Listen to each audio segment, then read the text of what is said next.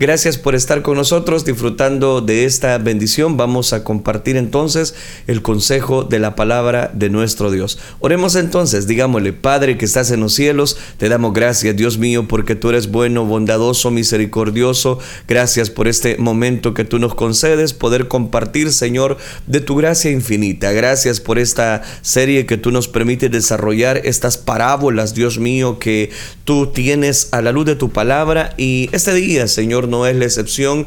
Vamos a compartir precisamente esta serie donde tú nos enseñas, nos edificas y sobre todas las cosas, ayúdanos a llevar a la práctica cada una de estas enseñanzas que encontramos a la luz de tu bendita palabra. Gracias Cristo Jesús, gracias Dios. Amén Señor y amén.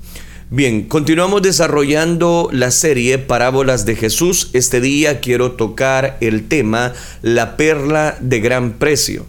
Quiero recordarle, el día de ayer estuvimos analizando específicamente otro de los eh, segmentos escondidos. Eh, voy a decirlo de esta manera porque la escritura nos da ciertas alusiones a, estas, a esta unión de dos parábolas. La primera es la que tocábamos el día ayer, que era el tesoro escondido y el precio que se tenía que pagar para entrar en el reino de Dios. Yo mencionaba los versículos, realmente la parábola del tesoro escondido solamente está compuesta de un versículo y que lo citamos ya en su momento. No voy a recordarle ya todos los elementos pero necesito recapitular algunos aspectos para lograr entender esta parábola de gran precio, es decir, la perla, perdón, de gran precio.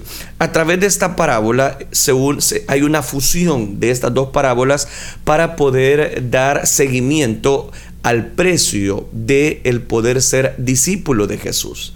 Esta segunda parábola que he mencionado, la perla de gran precio, que es el tema que quiero específicamente destacarle en este día, quiero que leamos Mateo capítulo 13, versículo número 45. Dice la palabra del Señor en Mateo capítulo 13, versículo 45 al 46. También el reino de los cielos es semejante a un mercader que busca buenas perlas que habiendo hallado una perla preciosa, fue y vendió todo lo que tenía y la compró. Una vez más, también el reino de los cielos es semejante a un mercader, acuérdese de esa palabra, que busca buenas perlas y que habiendo hallado la perla preciosa, fue, vendió todo lo que tenía y la compró ya, habrá notado que hay varios detalles que se repiten en la parábola que analizábamos el día de ayer. Dejamos hasta ahí la lectura. Tal como lo he mencionado, quisiera en esta oportunidad hablarle acerca de esta parábola, acerca de la perla de gran precio. Este hombre era probablemente un mayorista, eh, estoy hablando de el mercader. Este hombre no solamente podríamos mencionar que era un mayorista, sino que la palabra que aquí utiliza el versículo, la palabra mercader, es eh, la palabra emporos, que es en el texto griego.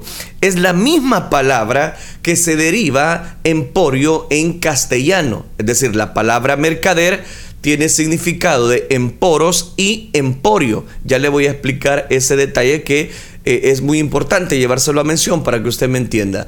Si es la misma palabra, él viajaría de ciudad en ciudad por mercados, puertos, pesqueros y ferias comerciales en busca de perlas de alta calidad. De alta calidad para poder comprarlas, para ser acreedores de esas perlas y por supuesto revenderlas. Este es el detalle. La gente hace lo mismo hoy en día con las antigüedades. Busca en graneros, en desvanes viejos, asisten a las ventas de bienes eh, con la esperanza de encontrar entre todos los muebles de segunda mano un tesoro valioso que posteriormente puede obtener una gran ganancia. Las perlas en tiempos de Jesús eran equivalente a los diamantes en la actualidad perlas bien formadas eran tan valiosas como cualquier gema preciosa. Las perlas también hicieron que las riquezas fueran más fáciles de transportar. Si tenía buenas perlas, usted era dueño de una fortuna. Eh, específicamente eh, buzos que trabajaban gratis sin máscaras de buceo, estoy hablando de esa profesión, trajes apropiados, pesos adecuados o, y un buen aparato de respiración, las reunían desde las profundidades peligrosas del Mar Rojo o Golfo Pérsico específicamente o el Océano Índico. Muchos murieron en este tipo de inmersiones. Los buzos, como bien se le llaman, de perlas, se ataban rocas en sus cuerpos, tomaban una respiración larga y profunda y saltaban desde el lado de un barco y revisaban eh, eh, eh, todo el fondo precisamente en busca de esas perlas, en busca de algunos elementos que posteriormente traían un gran precio a la hora de su venta. Una sola perla con la debida perfección, tamaño y belleza podría ser de gran valor porque Jesús lo dijo precisamente en Mateo capítulo 7 versículo número 6. El, Señor dijo estas palabras, que una sola perla de, debida, eh, eh, perfección, tamaño y belleza podría ser de gran valor. Cuando Jesús dijo, por cierto, en Mateo capítulo 7 versículo 6, Él dijo estas palabras, ni echéis vuestras perlas delante de los cerdos. ¿Se recuerda ese versículo que es muy famoso? El Señor lo, pronunció allá en Mateo capítulo 7, versículo 6. Ni echéis vuestras perlas a los cerdos.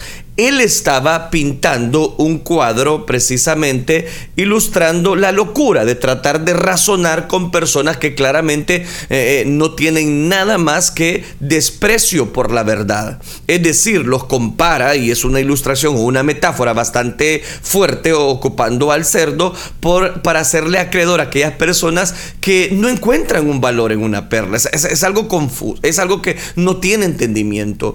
Quien iba a esperar que la más inferior de las bestias inmundas apreciara algo tan valioso como las perlas. A eso específicamente el Señor apelaba con esa metáfora y con ese versículo de Mateo capítulo 7 versículo 6. Este comerciante, volvamos a la parábola, este comerciante buscaba perlas finas buscaba perlas finas para vender porque eran una inversión confiable. Aumentaban en valor a medida que pasaba el tiempo. Como el caso eh, específicamente de hoy. Eh, eh, en día, los inversionistas sabios diversifican, guardan un poco de dinero invierten cierta cantidad en perlas y otra parte en el sector inmobiliario. La única cosa que los inversionistas inteligentes no solían hacer era poner todo en un solo producto. Y este personaje al cual hacemos referencia en esta parábola es exactamente lo que él hace. Invierte todo. En vista de ello, es significativo que en estas dos parábolas, tanto la parábola que mencioné el día de ayer, la del tesoro escondido, o esta perla de gran precio, encontramos que ambos nos advierten precisamente que eh, ellos invierten todo. El primer hombre lo vendió todo y compró un campo, recuerde. El segundo, el que nos ocupa ahora, lo vendió todo también y compró una perla. Aquí están seis verdades vitales acerca del reino. Recuerde que tengo que seguir la secuencia del reino. Estas dos simples parábolas no tratan acerca de los principios de inversión. No, no, no. Ellas tienen una idea clave que es espiritual. Todo lo que este mundo considera que vale la pena o es importante es considerado como pura pérdida comparado con la excelencia del conocimiento de Cristo y ser parte del reino. Y usted puede tener un mayor marco de referencia en Filipenses capítulo 3, versículo del 7 al 8. Este punto resume varias lecciones fundamentales acerca del reino que se, que, se extra, eh, eh, voy a decirlo de esta manera, que Dios ilustró por medio de estas parábolas. Son seis cosas. En primer lugar, es una verdad que hemos tocado el reino es de un valor que no tiene precio. En Cristo y su reino tenemos un tesoro eterno que es rico, más allá de cualquier comparación. Este tesoro es incorruptible, incontaminado, inmarcesible, eterno y reservado en los cielos para aquellos creyentes precisamente, el cual Dios les ha revelado su gracia, su amor y su poder. Ambas parábolas presentan una, una, forma de valor incomparable que representa el reino de Dios. Por eso es que lo invierte en todo. Tenga en cuenta cómo hemos definido el reino. Y se lo recuerdo, e, ese, ese reinado donde Cristo gobierna con bondad y bendice eternamente a los sujetos que con mucho gozo le aceptan por fe como Señor. Ese es el concepto. Es el reinado de la salvación. Cristo es el indiscutible soberano en él y su gloria es la pieza central del reino. Es por sí solo, eh, es por, por sí mismo, voy a decirlo, sería suficiente Cristo Jesús para establecer el valor infinito del reino. Pero el reino consiste en todo lo que es eterno todo lo que tiene verdadero valor intrínseco y todo lo que es permanente, permanentemente incorruptible e incontaminado. Todo lo demás pasará mientras que la bienaventuranza del reino no puede desaparecer o no puede disminuir. De hecho, lo dilatado de su imperio y la paz no tendrán límite, decía el profeta Isaías, capítulo 9, versículo 7. Lo dilatado de su imperio y la paz no tendrán límite. Parafraseando un himno, eh, la paz del reino es perfecta, pero fluye más completa cada día, perfecta, pero se hace más profunda y durante todo el sendero. El reino es un tesoro celestial, de, eh, descansando en el campo de este mundo. Eh, descansando, eh, oiga esto, el reino es un tesoro, es un tesoro celestial que ahorita, actualmente, está descansando en el campo del mundo.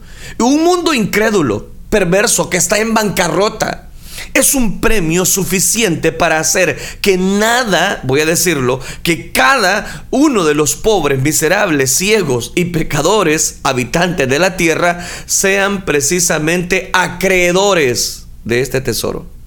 El tesoro incluye la salvación. El tesoro incluye el perdón, el amor, el gozo, la paz, la virtud, la bondad, la gloria de la vida eterna en el cielo de la presencia de Dios bajo una sonrisa especial de parte de Dios. Y el mismo Cristo, literalmente, todo lo que es de valor eterno se engloba en el tesoro del reino. Es por eso que este es el bien más valioso que jamás, hermano, jamás puede ser encontrado. Y solo voy a decirlo, una persona que no está en su juicio cabal eh, no tiene completa la sabiduría, no estaría dispuesto a renunciar a todo lo que tiene para obtenerlo. Oigan hermanos, ¿y usted ya renunció a todo? Dice que estos vendieron todo y usted ya renunció a todo para ser acreedor de la gracia y la misericordia de Dios. Esa es la primera lección, que es, una, e, es algo que uno eh, eh, puede encontrar ese tesoro. Una segunda lección aquí es el reino que no es visible superficialmente. El tesoro estaba escondido. La perla tuvo que ser buscado, buscada.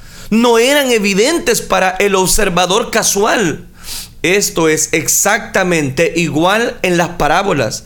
El verdadero significado no se manifiesta de inmediato. Está ahí para aquellos que lo buscan pero no se destaca ni es inconfundible para alguien cuyo interés es meramente tibio.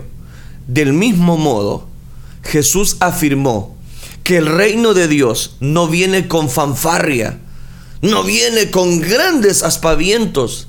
La mayoría no presta atención de cualquier manera. Lucas 17:20. Las realidades espirituales no se pueden percibir de forma natural y por lo tanto no se aprecian en modo alguno por la humanidad no regenerada. Nadie conoció las cosas de Dios, sino el Espíritu de Dios.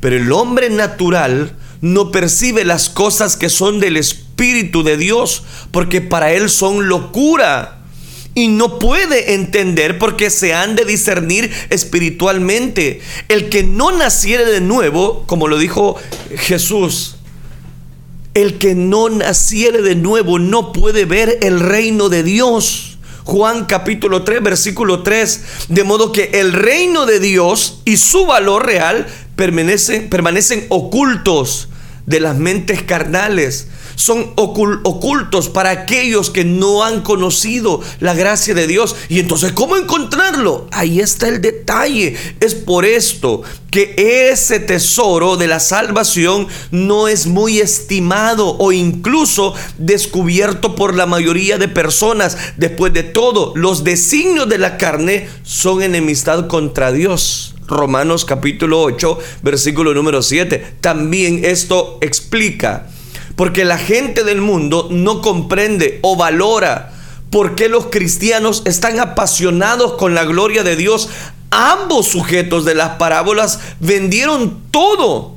Estas personas no tienen por qué para nosotros eh, valorarnos o, o no entienden por qué nosotros valoramos tanto la gloria de Dios, el reino de Dios para nuestras vidas las personas no regeneradas no tienen sentido de lo, que de lo que implica la gloria divina. ¿Por qué? Porque no pueden entender por qué alguien estaría dispuesto a someterse al señorío de Cristo. No comprenden, no, no logran entender la razón, así como esta persona, porque simplemente eh, no logró invertir la mitad, no invirtieron todo no entienden por qué alguien podría repudiar el pecado y sus placeres con el fin de seguir la justicia, sacrificando placeres terrenales por goces celestiales.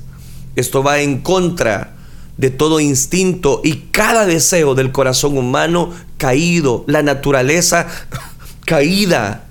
Las personas están simplemente ciegas a las riquezas del reino.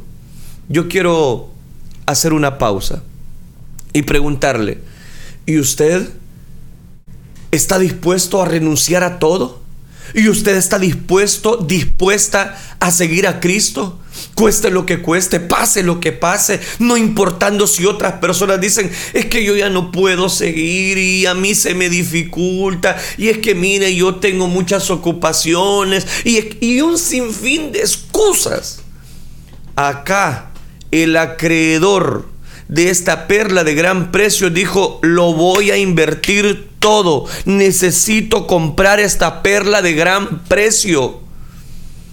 Las escrituras afirman, los cuales el Dios de este siglo cegó el entendimiento de los incrédulos para que no le resplandezca la luz del Evangelio, de la gloria de Cristo, la cual es la imagen de Dios.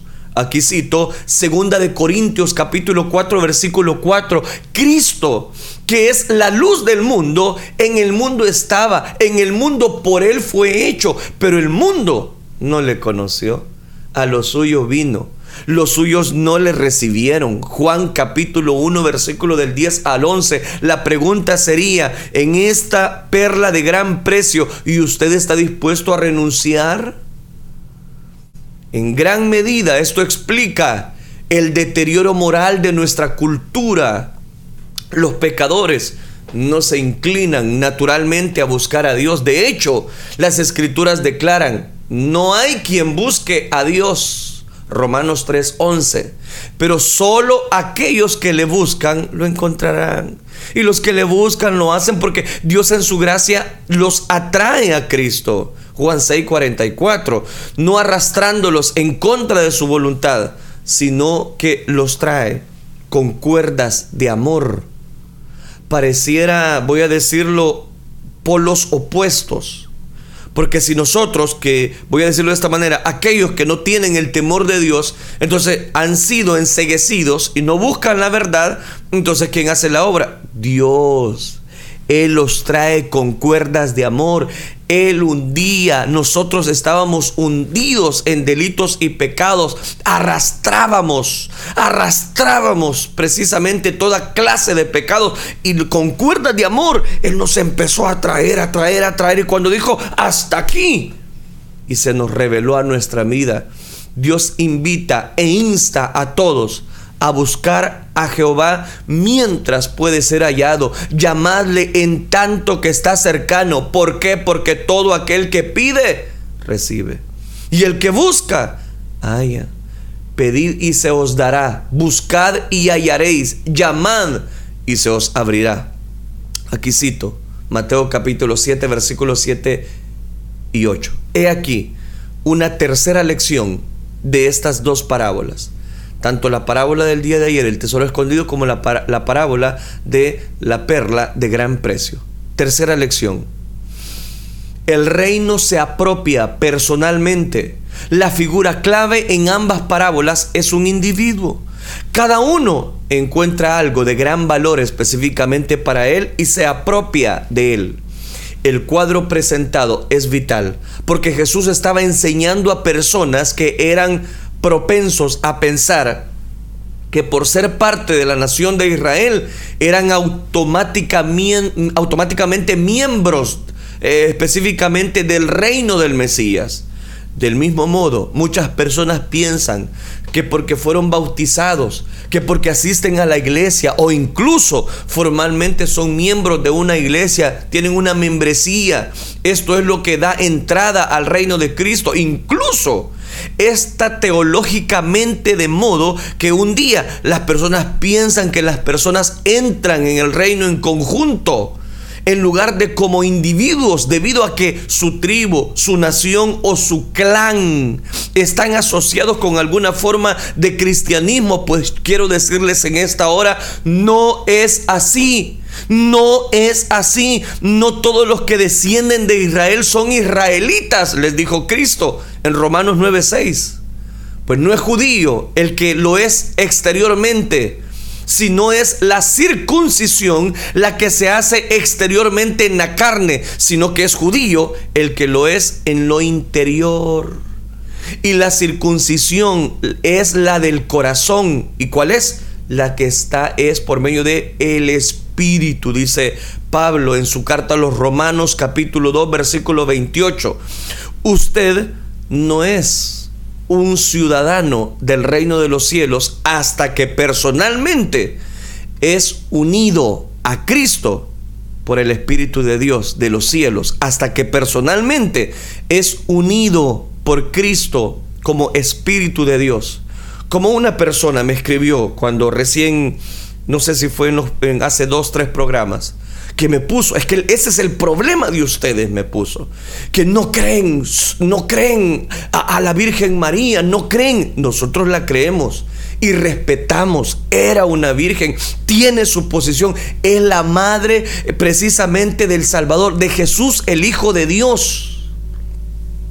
Yo le doy el respeto, yo valoro que fue la madre de Jesús, pero no es ella la que me da la salvación no nos equivoquemos, no es ella la que murió en la cruz del Calvario. No nos equivoquemos, por favor, porque hay personas que ponen su mirada en otros detractores.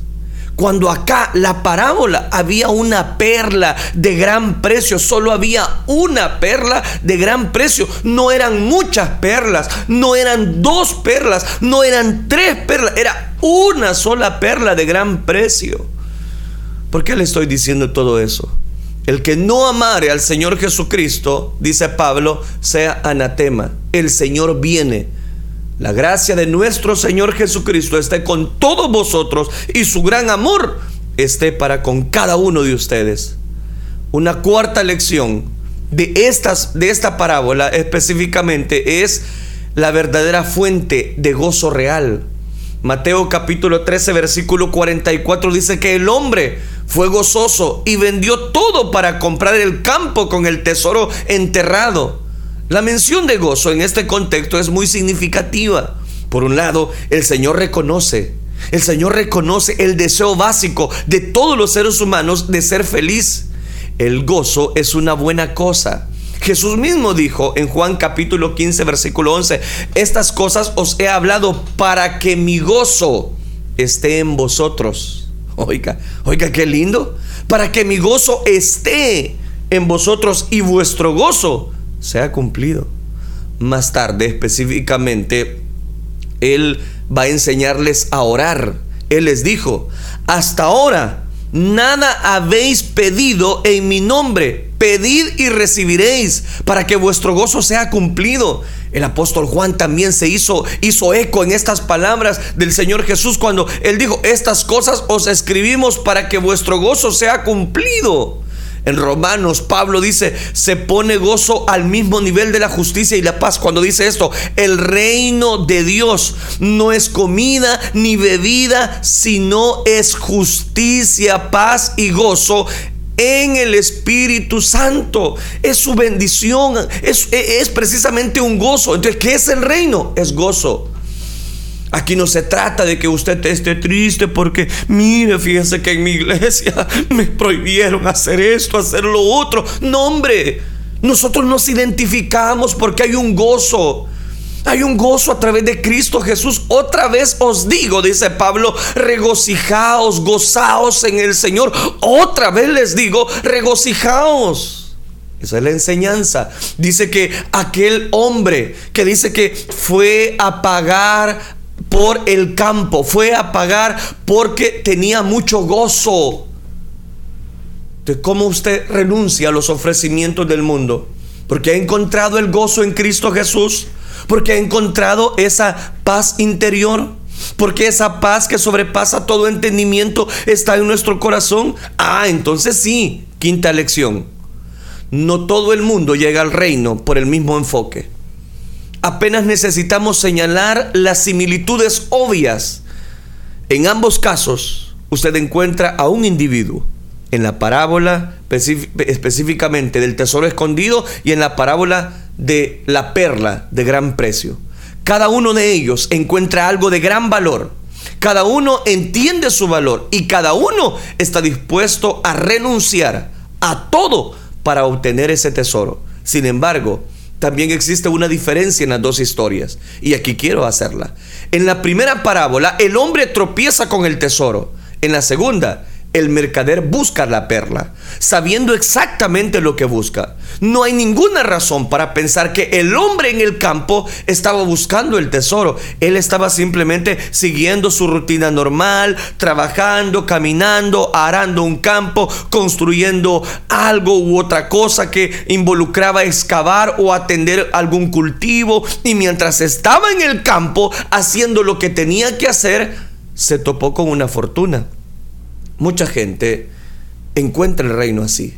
Por ejemplo, el apóstol Pablo no estaba tratando de entrar al reino o buscar el reino de Dios. Él suponía que ya estaba en el reino e iba camino a Damasco para perseguir, para asolar y matar a los cristianos. Lo siguiente que supo fue que Dios le atacó desde el cielo, le hizo caer en la tierra y fue redimido.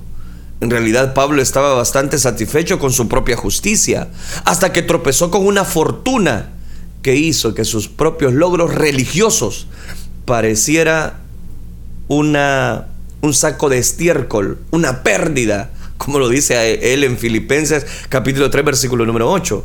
Por otra parte, el comerciante estaba en una búsqueda específica de perlas valiosas él sabía lo que estaba buscando, quería algo genuino y de valor duradero.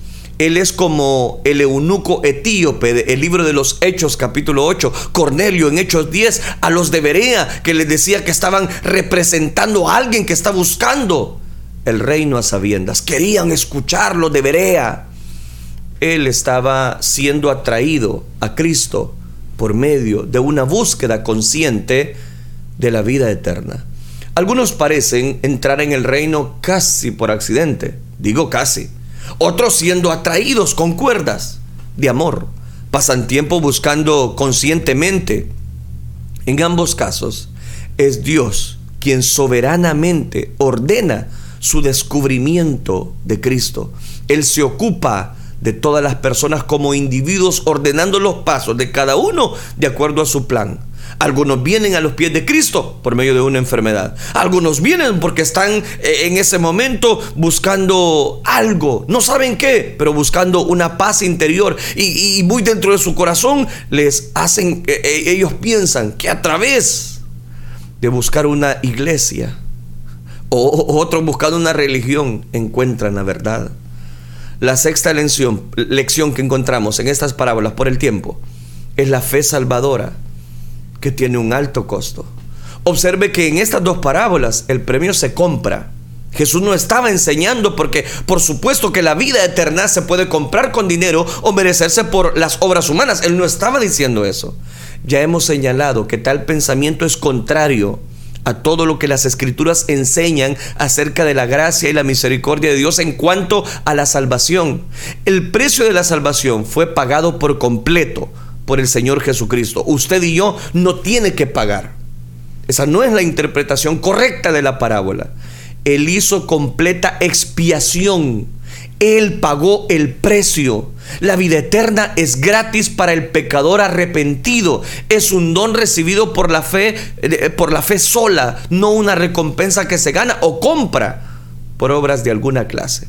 Pero decir que la vida eterna se puede recibir gratuitamente por la fe no significa que tal fe es conocimiento simple o, accidente nominal. No, no, no. La fe salvadora no es un acto físico para caminar un pasillo o levantar una mano. Tampoco. La fe genuina no es una simple idea o un asentimiento selectivo de la enseñanza de Jesucristo. Significa dejar a un lado todo lo demás renunciar a toda confianza de que algo o alguien puede ganarnos méritos con Dios. Es la entrega total a la persona y obra del Salvador. La fe auténtica en Jesucristo es una gracia salvadora. La fe precisamente que Jesucristo estableció a través de términos. El término más simple, la fe salvadora, es un intercambio de todo lo que somos por todo lo que Cristo es. Él tomó el lugar de pecador creyente cuando llegó, llevó el castigo del pecado en la cruz. Los pecadores toman su lugar en Cristo por la fe en el Espíritu Santo. Les pone es perfecta y permanente unión con Cristo Jesús. Es lo que Pablo decía. Ya no vivo yo. Ya no vivo yo. Cristo vive en mí. Con frecuencia Jesús se alejó de las personas cuya, cuya fe resultó superficial y carente de compromiso real. Jesucristo se hacía a un lado. ¿Por qué le menciono todo eso? Se convierte en el principio que le guía, que guía la vida de un ciudadano del reino. Obviamente las personas no comprenden todas las implicaciones de la entrega de sí mismas en el momento en que son salvas. No logran entender de una vez, pero los verdaderos creyentes crecen, crecen, crecen en la gracia y el conocimiento de nuestro Señor y Salvador Jesucristo, lo que da una evidencia que son verdaderamente salvos. La necesidad de contar el costo no se destaca con bastante frecuencia en el Evangelio de hoy.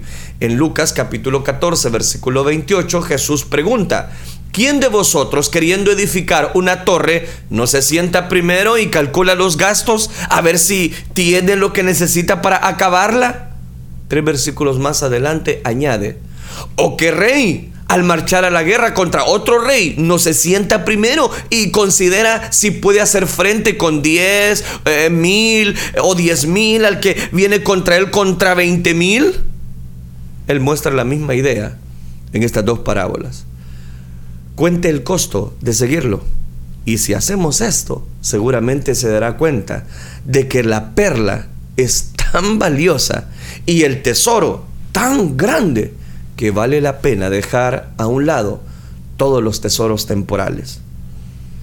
El Señor nos llama en esta hora a renunciar a todo lo oculto, a todo lo que a Él le, le desagrada, porque Él es el tesoro escondido, porque Él es la perla preciosa, porque Él tiene un significado de valor absoluto para cada uno de nosotros.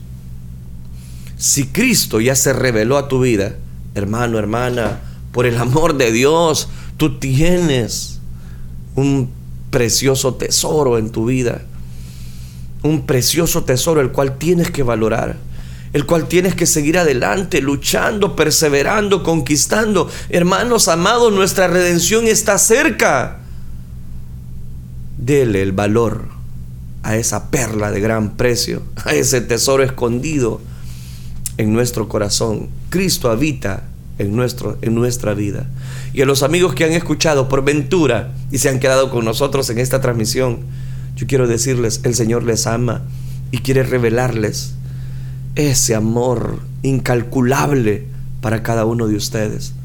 No es del que quiere ni del que corre, sino de Dios que tiene misericordia. ¿No has podido llenar ese sentimiento? Dios puede llenar todo vacío en el corazón.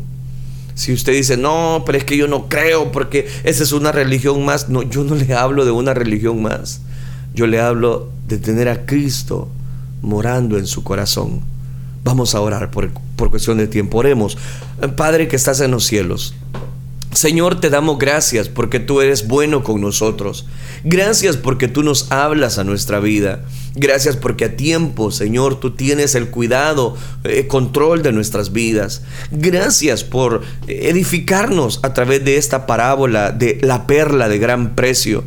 Gracias porque también tú, Señor, tú tienes cuidado de nuestra vida y no hay nada que sea oculto que no ha de salir a luz. Gracias por ilustrarnos esta gran verdad a través de tu palabra. Gracias por este recorrido que tú nos permites hacer acerca de estas parábolas, Dios mío. Gracias. Gracias también porque a nosotros ahora que tenemos, tememos tu nombre, tú nos has dado un precio, un gran precio y es la sangre preciosa que quita el pecado del mundo. Gracias Dios mío, a ti sea toda la gloria, la alabanza es solo para ti. Gracias Dios. Amén Señor y amén.